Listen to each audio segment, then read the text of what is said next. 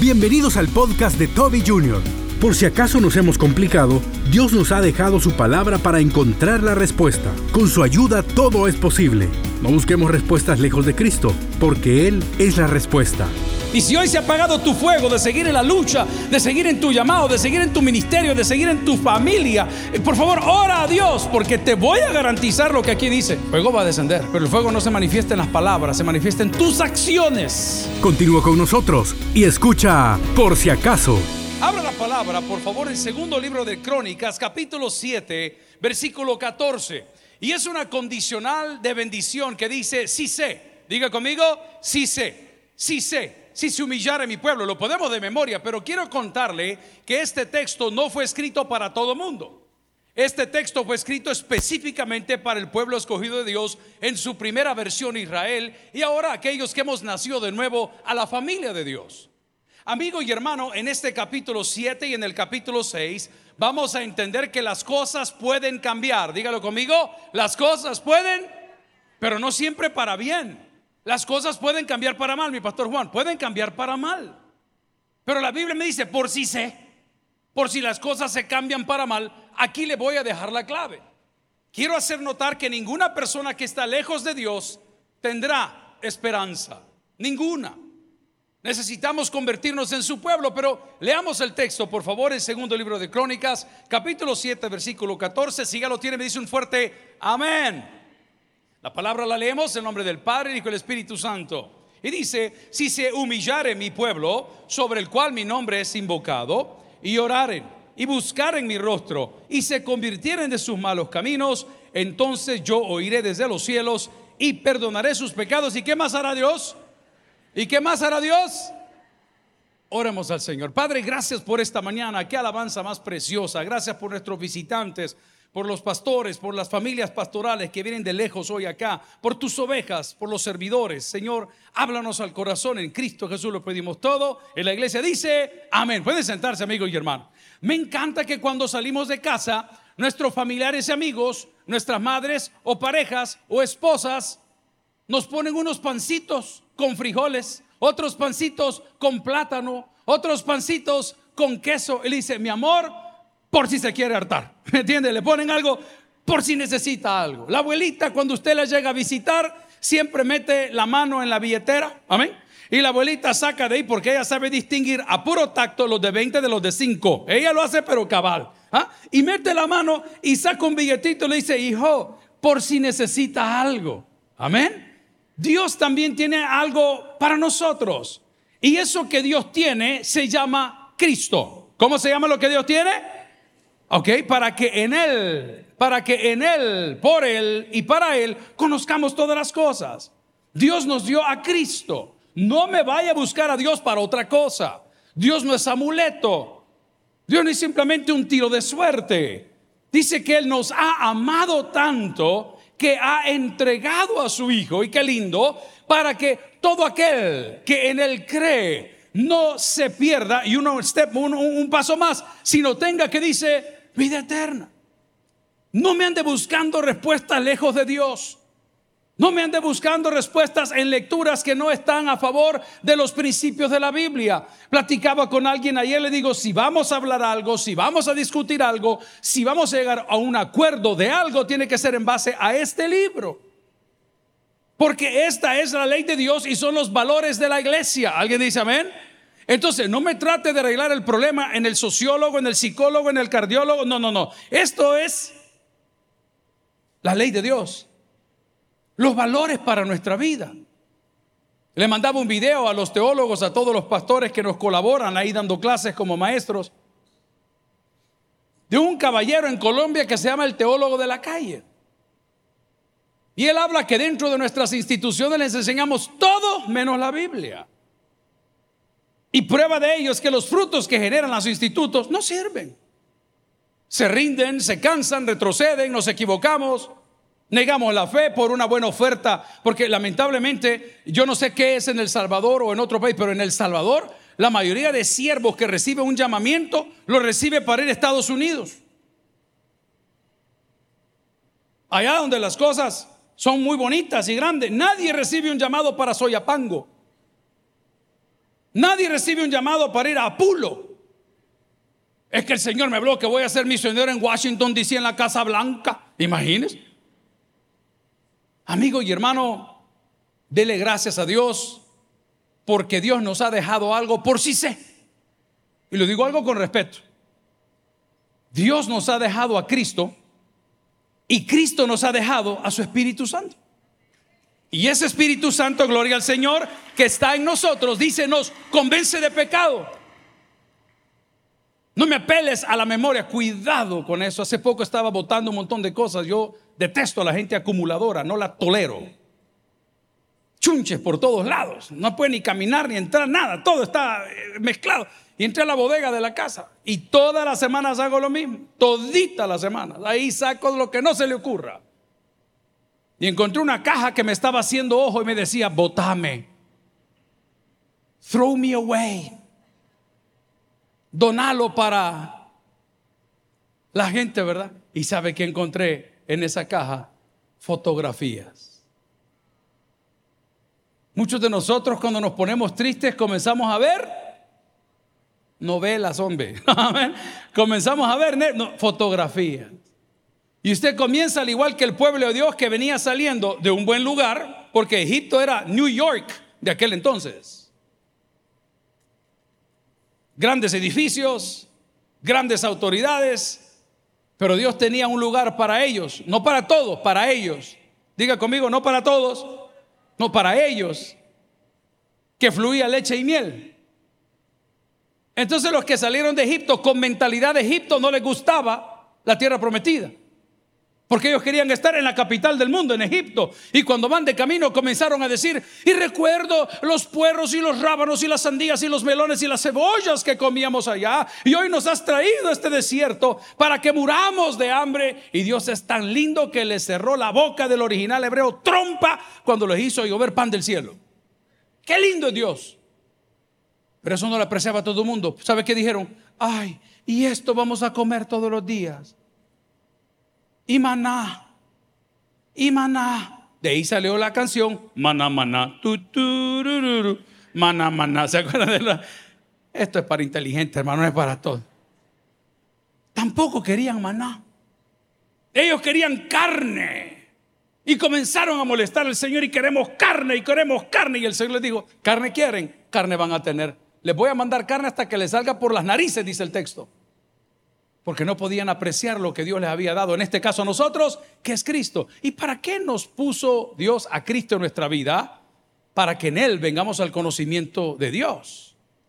Porque la Biblia narra y dice y afirma que Jesús es el camino, es la verdad y es la vida. Y nadie viene al Padre si no es por Él. ¿Está alguien agradecido el día de hoy con Dios? Por supuesto aunque no tengas el trabajo, aunque no tengas la salud, aunque no tengas las cosas perfectas en la vida, dale gracias a Dios por Cristo. Por si acaso se te ha olvidado. Por si acaso lo estás ignorando. Quiero hablarte un poquito del autor de primero y segundo libro de Crónicas, que muchos dicen que es desconocido. Pero los que les gusta investigar sugieren que fue Esdras hermanito ahí de Aarón y toda esta gente que estaba en aquella época. Él era un escriba. Y este título se le daba a la persona que investigaba. Y en la narrativa del segundo libro de Crónicas, desde el capítulo 6, el versículo 7, digo el capítulo 6 y 7, habla de la dedicación del templo y de todo lo que Salomón hizo y todas las cosas. ¿Cuántos de nosotros somos templo del Espíritu Santo? A pesar de eso, nos pueden pasar cosas malas. A pesar de eso. Cuando usted mejor quiere andar es cuando peor se siente. Cuando usted más derecho anda con Dios es cuando más tentación llega. Por eso que al hablarte de, por si acaso, Salomón en el capítulo 7 había terminado, versículo 1, dice que terminó de orar y cuando él terminó de orar algo sucedió, descendió fuego, diga conmigo, descendió fuego. Eso sucede cuando oramos. Yo creo que si dejamos a los muchachos cantar, nos vamos una hora, yo no tendría ningún problema. Eso estaba maravilloso. No el ritmo, lo que dicen las alabanzas. Imagínate qué gozo el que hay ahí. Yo vi una hermanita, no sé quién era por aquí, medio bailando. Yo le voy a pedir una pieza del otro culto. Porque hicieron un paneo. Yo vi una hermana que andaba tirando, alabío, alabado. Y la hermana Pati se contenía. Donde está la presencia del Señor, ahí hay libertad. Y si no has sentido tú la libertad de Dios, por favor, un poquito más de oración. Un poquito más de oración. Aquí dice el versículo 1, cuando Salomón acabó de orar, descendió fuego de los cielos. No el fuego provocado por los hombres. Hay, hay fuego que, que, lo quieren provocar. Alguien diga esto, alguien dígalo. No, ese fuego provocado, papá. El fuego provocado es lo que predican muchos pastores hoy que tienes que hacer algo por Dios. Para nada. Cuando el fuego de Dios desciende, te voy a contar cómo lo vas a notar. Ves a tu vecino que en la oración, en la alabanza o en la prédica comienza a llorar. Ese fuego del cielo. Ese no es un fuego provocado. No le están poniendo un imán al sol para quemar algo y hacerlo arder, ni le están echando gasolina a través de los ritmos. No, no, no. El fuego de Dios llega después de orar. Y si hoy se ha apagado tu fuego de seguir en la lucha, de seguir en tu llamado, de seguir en tu ministerio, de seguir en tu familia, eh, por favor, ora a Dios, porque te voy a garantizar lo que aquí dice. Fuego va a descender. Pero el fuego no se manifiesta en las palabras, se manifiesta en tus acciones.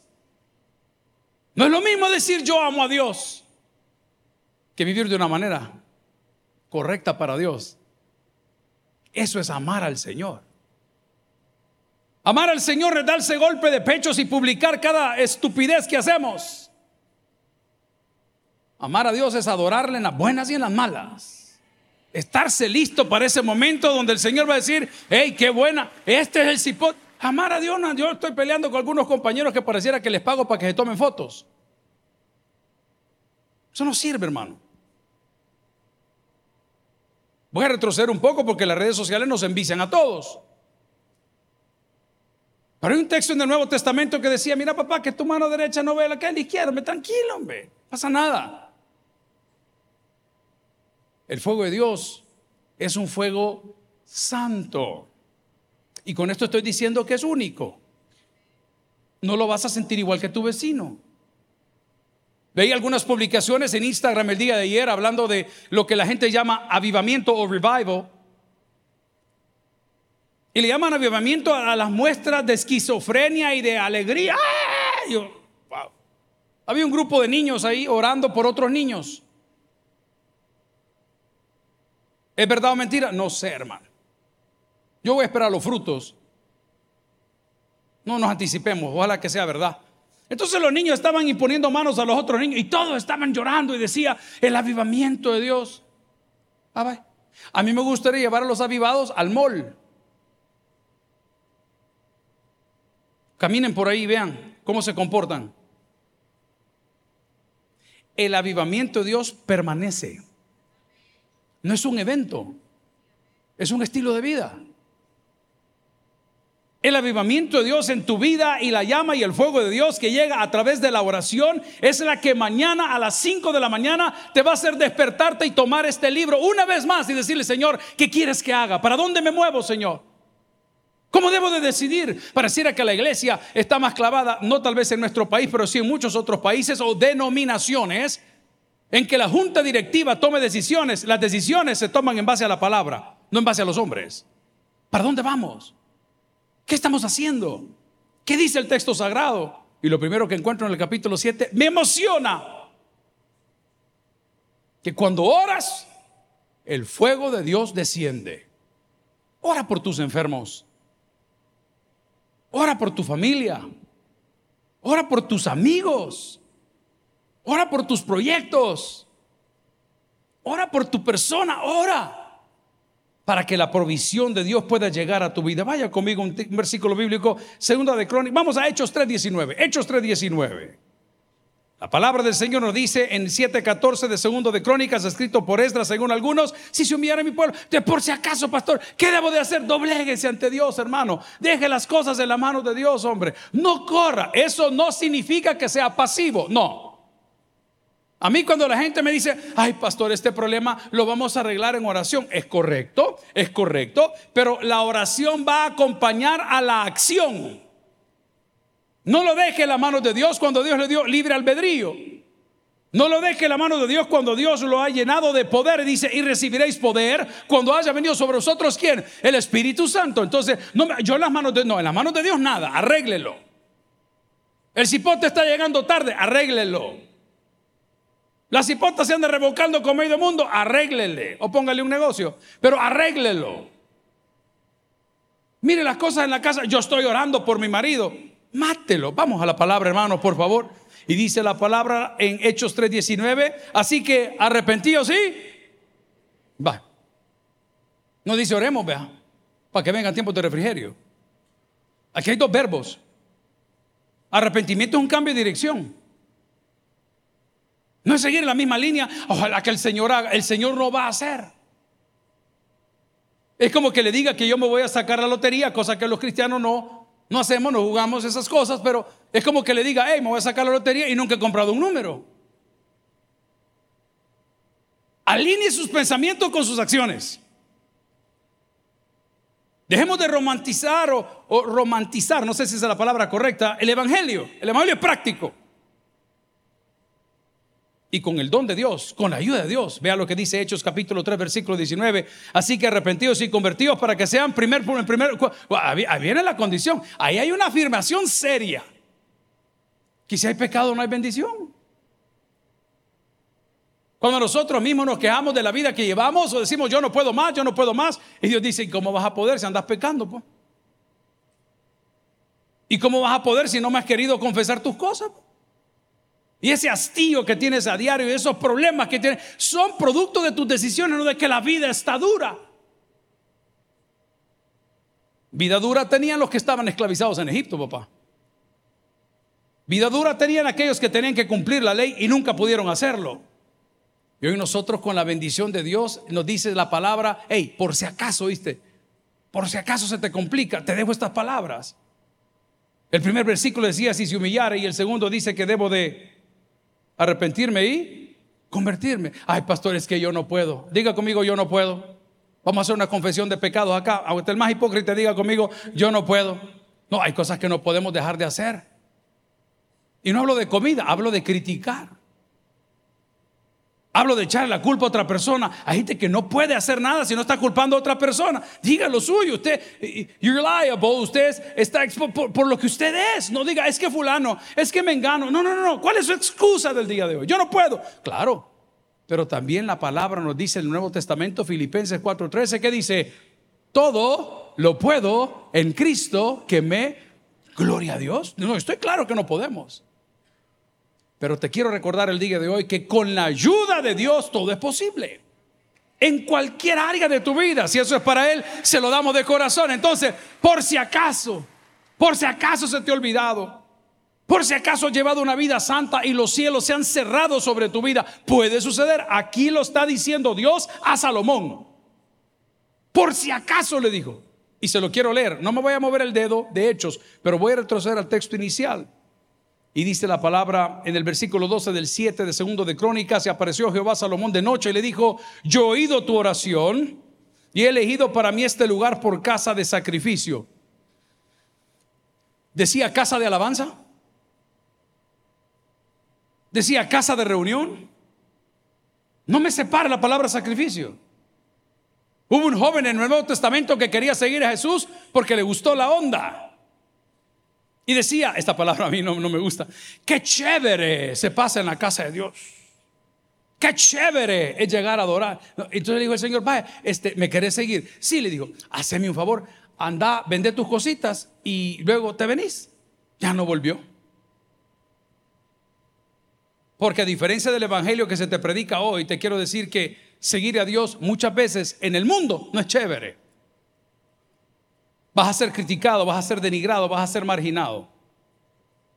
Pero no te preocupes, porque este libro te ofrece una alternativa y dice que los postreros serán los primeros, los primeros serán los postreros. Dice la palabra que Dios escogió a lo más vil del mundo para avergonzar a quién? A lo más sabio. Tranquilo. No, seguir a Cristo no es chévere a tus 19 años. Seguir a Cristo no es chévere a tus 20 años, no es chévere. Chévere es andarse revolcando como medio mundo. Chévere es andar dando vueltas por todos lados. No, es chévere, está de moda. It's in. No, sí está bien. Pero uno que ya está viejo, uno que va avanzando en años, dice, Señor, No hay nada más precioso que tenerte como Dios y saber que mi libro está inscrito en el libro de la vida. No por lo que yo hice, sino por lo que tú hiciste en la cruz a través de Cristo. No, no es chévere. Así que si la estás pasando mal, por si acaso la estás pasando mal, por si acaso no te invitan a las reuniones familiares donde chupan todos y se denigran todos y se hartan todos. No te preocupes. No, si no es chévere.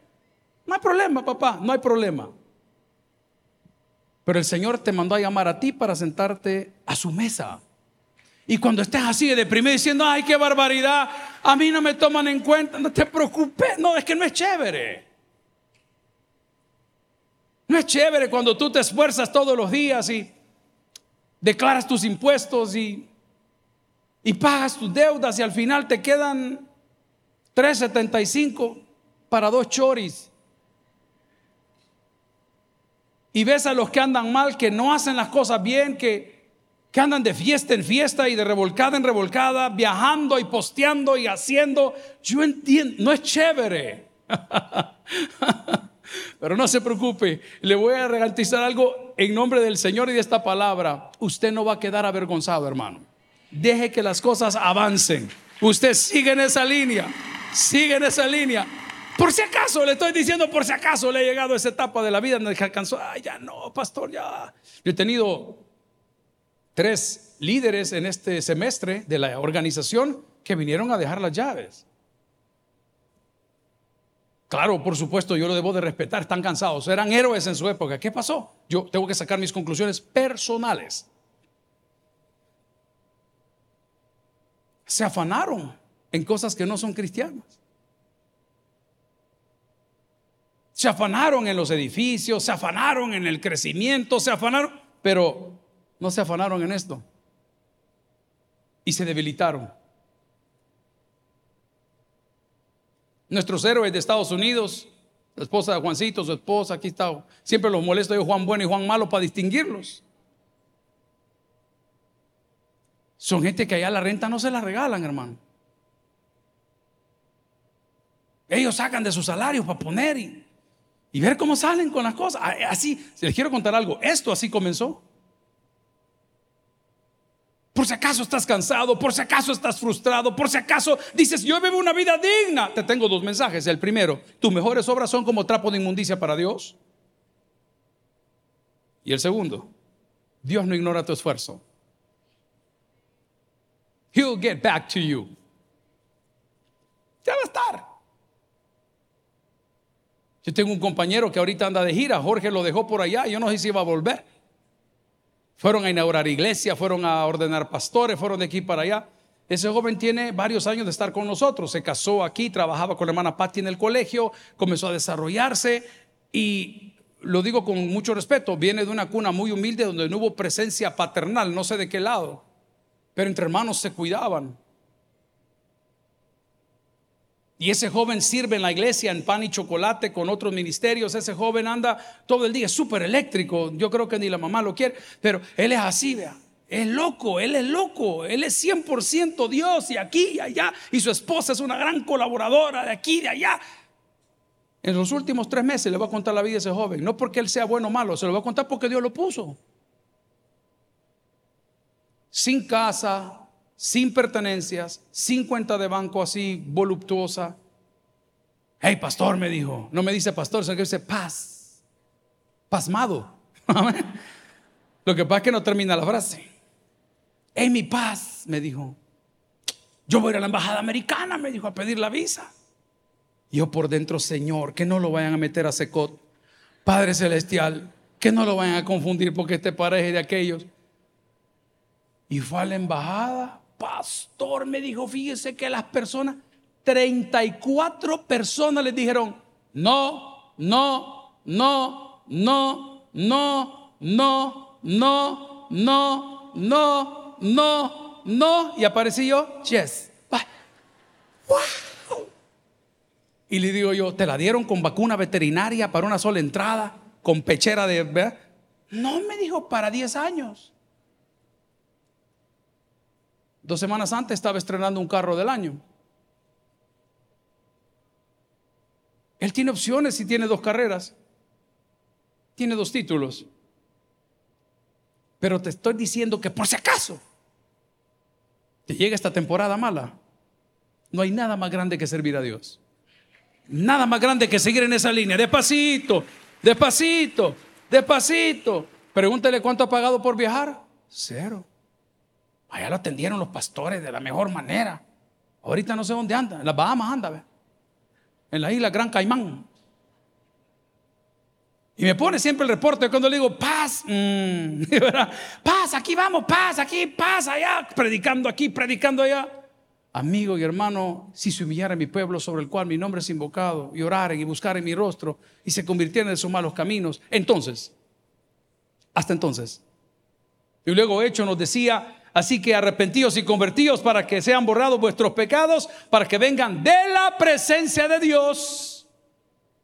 ¿Qué dice la palabra? Tiempos de refrigerio. Mire, hay refrigerios buenos y hay refrigerios malos. ¿Cuántos fueron a la escuela aquí? ¿Cuántos fuimos a la escuela? Bien, en aquella época las cosas eran diferentes ahora.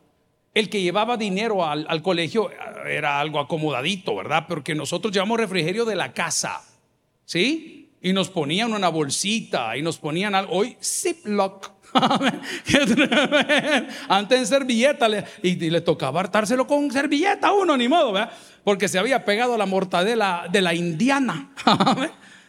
Entonces usted llegaba con su refrigerio y, y lo curioso que esto es digno de investigar es porque siempre el refrigerio del vecino es más rico que el de uno. ¿Alguien me da la aval de cierto eso? No importa que usted llevaba pancito con jamón y el otro llevaba pan con jalea, pero esa jalea tenía sabor a lo prohibido. Ah, yo no sé por qué siempre el refrigerio del otro es mejor que el de uno. No estamos hablando de mujeres. Vamos a la palabra, hermano. Pero voy al punto. Muchas veces el refrigerio se alteraba. Porque los recreos de antes eran de tres minutos y medio. Sonaba la campana y era aquella maratón hacia la tienda. ¿A quién llegaba? Señora, un mango, señora, esto le más, señor. No faltaba el que decía, te quiero, te quiero, ¿me entiendes? Porque era gente clavada. Y en tres minutos volvían a tocar la campana. Y el que llegaba tarde a la clase, lo ponían a hacer cualquier tipo de castigo. Pero ese refrigerio que Dios te ofrece el día de hoy es un refrigerio para tu paladar. Atención es un refrigerio para tu alma. Aunque tenga sabor amargo de boca hoy, tu alma va a salir con un gran refrigerio de la palabra. Gloria al Señor si es para Él. Entonces, no decir, qué rico. No, no, no, no. El refrigerio de la palabra no es para tu paladar. Esos son valores de la tierra. Los valores del reino son de tu alma. Son dos cosas completamente diferentes. Los americanos dicen bitter sweet. Dulce, amargo, amargo, dulce. Muchos de nosotros andamos quejándonos por el sabor de nuestra boca. Y no estamos dando gracias por el refrigerio del alma. No sé qué pasaría si a mí me dicen el día de mañana usted va a morir en 10 días. Tal cual. No sé. No sé qué haría diferente. Pero si algo estoy seguro, es que estoy seguro de que estoy seguro de que el día que se nos acabe la cuerda aquí, por gracia de Dios, estaremos en su presencia. Entonces, aunque tu boca tenga mal sabor, porque eh, mi kidneys, mi, mi, corazón, mi hígado, ese es el mal sabor de boca, pero el, el buen sabor, el refrigerio del alma, es el que va más allá. La palabra del Señor, si me quiere acompañar, en segundo libro de Crónicas, capítulo 30, pero vamos a leer la segunda parte del versículo. Si quieramos desde el 9, segundo libro de Crónicas capítulo 30, versículo 9. Dice la palabra del Señor, porque si os volvéis a Jehová, vuestros hermanos y vuestros hijos hallarán misericordia delante de los que los tienen cautivos y volverán a esta tierra. Porque Jehová vuestro Dios es clemente, misericordioso, y no apartará de vosotros su rostro si vosotros volviereis a él. Estaba viendo unos muchachos muy famosos. Cuando les digo muy famosos, son muy famosos, salvadoreños. Tienen arriba de 5 millones de seguidores en YouTube. Hay otro que tiene 10 millones. Ya le dan una placa de diamante. Eso, hoy es una novedad para los jóvenes. Y me dolió mucho cuando el muchacho estaba siendo confrontado por otro youtuber que es medio cron. Tiene mucho. Él le decía, pero vos sos evangélico, pero vos sos evangélico. Y dice el muchacho ya bien famoso, no, dijo, yo fui evangélico. Ok. Es como aquellos que dicen que nacieron varones y dejaron de ser varones, no sé qué pasó. Quizás durmieron y les pegó el sereno. Y el muchacho le dice, ¿cómo que fuiste cristiano? Y dice el otro, sí, es que yo dejé de ir a la iglesia porque en la iglesia la gente es mala. Pregunto, ¿hay gente mala aquí? Claro, pero lo que pasa es que no hay justo ni uno, dice la Biblia. Entonces cuando llegaba a la iglesia, la gente me criticaba y el líder me decía y el otro me sentaba y el otro me regañaba. En mi mente dije, solo deme cinco minutos con ese joven, enciérreme en un cuarto, quiten las leyes, por favor, le vamos a enseñar qué es el temor de Dios. Porque yo no vengo a la iglesia para verlo usted, papá. Yo vengo a la iglesia para tener un refrigerio en mi alma. Y si yo me quejara de los malos tratos que un servidor que no tiene una mala intención, el servidor no es malo. Solo quiere ayudarle, pues, pero tal vez se lo dijeron mal.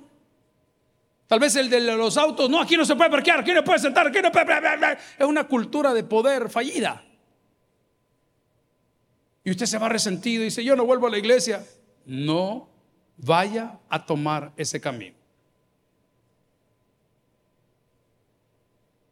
Este ha sido uno de los domingos donde yo no quiero venir a predicar. No todos los domingos me pasa, pero hoy no quería venir, ni tener nada que ver con esto. Harto, cansado, frustrado. Tener gente inepta, harto, cansado, frustrado. No, dije yo. Hoy me voy a ir papirrín. Jorge me decía ayer, pastor, venimos de Guayavera o no. Mira, le digo, la verdad que el clima está bastante así, estamos de vacación, vengamos todos en, cachetero, le dije yo, eh, vengamos al culto para nada. Y esta mañana, no, son boberías, no puedo decir la palabra, son boberías, son puras boberías. Porque el enemigo, tal vez en mi vida, como en la suya, está diciendo, ¡Ja, ja! We got him. Not yet, buddy. No todavía mayor es el que está en mí que el que está en el mundo. Dígaselo al Señor, dígaselo a sus problemas, dígalo a su falta de fe, dígalo a la tribulación, dígaselo hoy. A mí me tienes sin cuidado. Solo naciste y solo te vas a ir. No vayas a permitir que tu entorno te vaya a contaminar. Aquí hay una promesa preciosa. Segundo libro de Crónicas, capítulo 30, versículo 9, dice, porque si os volvéis a Jehová, vuestros hermanos y vuestros hijos harán misericordia delante de los que los tienen cautivos. Wow, el poder de la intercesión. Hablaba con mi hijo mayor ahorita ahí. Le dije, mira, a partir de hoy nuestra relación es así. Con este libro en medio. Si tú tienes frustraciones y yo tengo satisfacciones, está bien, pero esta es la ley. ¿Cuán cerca estás tú de la ley de Dios? Usted quiere saber, pastor, estoy teniendo problemas en mi trabajo. Tengo un hombre que la trae conmigo y fulano no me quiere y el otro no me toma en cuenta y el otro no me llama y el otro... pasa nada. Tome la palabra y saque el perfil del rol que está jugando. De esposa, de esposo, de novio, de hijo, de pastor, de administrador. Sáquelo. Por si acaso se ha desanimado. Por si acaso alguien le ha dicho que no vale nada, o con sus palabras o con sus hechos. La palabra dice que si nos volvemos a Él, Dios tendrá misericordia de los nuestros. Hijo, digo, tenés 26 años. En 26 años nunca he oído que diga, mira, tu papá cachimbió a tu mamá. Mira, tu papá no pagó la factura del agua. Mira, tu papá no vino a dormir. Mira, tu papá tiene tres hijos regados. Mira, tu papá lleva cuatro matrimonios en línea. ¿Cuándo? ¿Cuándo? Perfecto, tampoco, vea. Pero si hoy andas con esa carga y esa congoja en tu corazón, te tengo un mensaje de esperanza. Por si acaso. Volvamos al Señor. En oración. Porque cuando terminemos de orar, el fuego de Dios va a descender en ti. Y vas a comenzar a sentir lo que tenías rato de no sentir. Ganas de vivir, ganas de vestirte, ganas de participar, ganas de honrar a Dios, ganas de proyectarte. En segundo lugar, después de orar, ¿qué tengo que hacer? Reconocer que necesito de Dios. Si se mi pueblo. No soy independiente, dependo de Dios. Sus bendiciones fueron puestas para mí. Su disciplina es por mi bien. Su palabra es la ley. Los valores del reino los encuentro acá. Y después, ¿qué hago? Convertirnos. Amigo y hermano, no me digas que amas a Dios y después de haberle aceptado sigues caminando de la misma forma. Eso es una mentira. El que ama sacrifica. Le quiero contar algo, perdón que sea tan gráfico, pero solo tengo una vida. Resulta ser que en la casa tenemos un perro que se llama Ozzy. Es un perro de raza Akita. Y me lo regaló un buen amigo, el doctor de Dental Studio, hace mucho tiempo. Y ese perro sale con la mamá, con el papá, con el hermano, con los hijos. Pero ayer en la tarde se les había olvidado a todo el mundo sacar al pobre Chucho y eran las 8 de la noche y el perro me veía, te voy a hartar, sácame. El perro estaba desesperado. No, dije yo, si yo puedo hacerlo, no entiendo por qué no lo puedo hacer. Si todos lo hacen, yo puedo hacerlo. Amén. ¿Cuántos varones hay en la casa del Señor? Ingeniero, levántame la mano. ¿Cuántos varones hay en la casa del Señor? Bien. ¿Cuántos varones desde que levantaron la mano lavamos platos en la casa? Mm, voy a volver a preguntar. Señora, anote. ¿Ah? Mire el papirrín con que se casó. ¿Cuántos de los varones que estamos aquí lavamos platos en la casa? Ok, vea que sí podemos. Claro que podemos. Lo que pasa es que no queremos. Pero vamos al punto. Que resulta que saqué al perro. A mí mi perro me gusta ponerlo en Instagram. Casi pesa 100 libras, hermano. Ah, la cara el chucho y se acuesta. Lindo el perro. El problema fue que cuando andaba caminando con el perro, al perro se le ocurrió hacer una descarga en el patio de la grama del vecino. Y yo les he contado que en la parte de enfrente de la casa, muchas veces llegan los perros de los vecinos, hacen sus descargas y yo, malditos. y veo al perro, un perro de ese peso, ajá. Y yo decía, Señor, ¿qué hago? ¿Huyo? Y no sé cómo veo para arriba y habían cámaras en la casa del vecino. Buenas noches. y tuve que sacar esas bolsas que para eso son.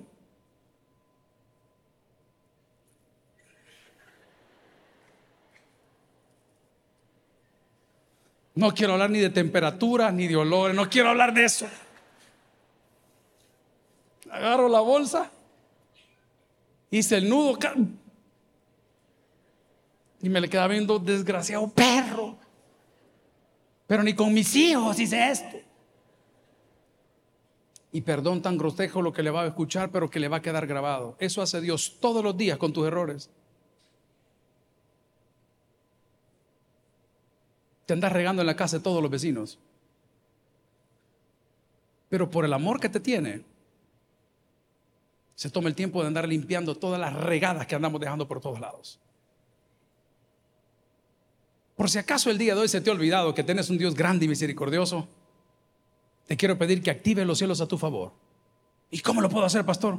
Humillémonos, reconozcamos que le necesitamos y recordemos que Él es Dios, el que tienes para que oiga. Vamos a orar. Gloria al Señor. Si el mensaje ha impactado tu vida, puedes visitar www.tabernaculo.net y sigamos aprendiendo más de las enseñanzas del pastor Toby Jr. También puedes buscarlo en las redes sociales, en Instagram, Twitter y YouTube como Toby Jr. Taber y en Facebook como Toby Jr. No te pierdas nuestro siguiente podcast.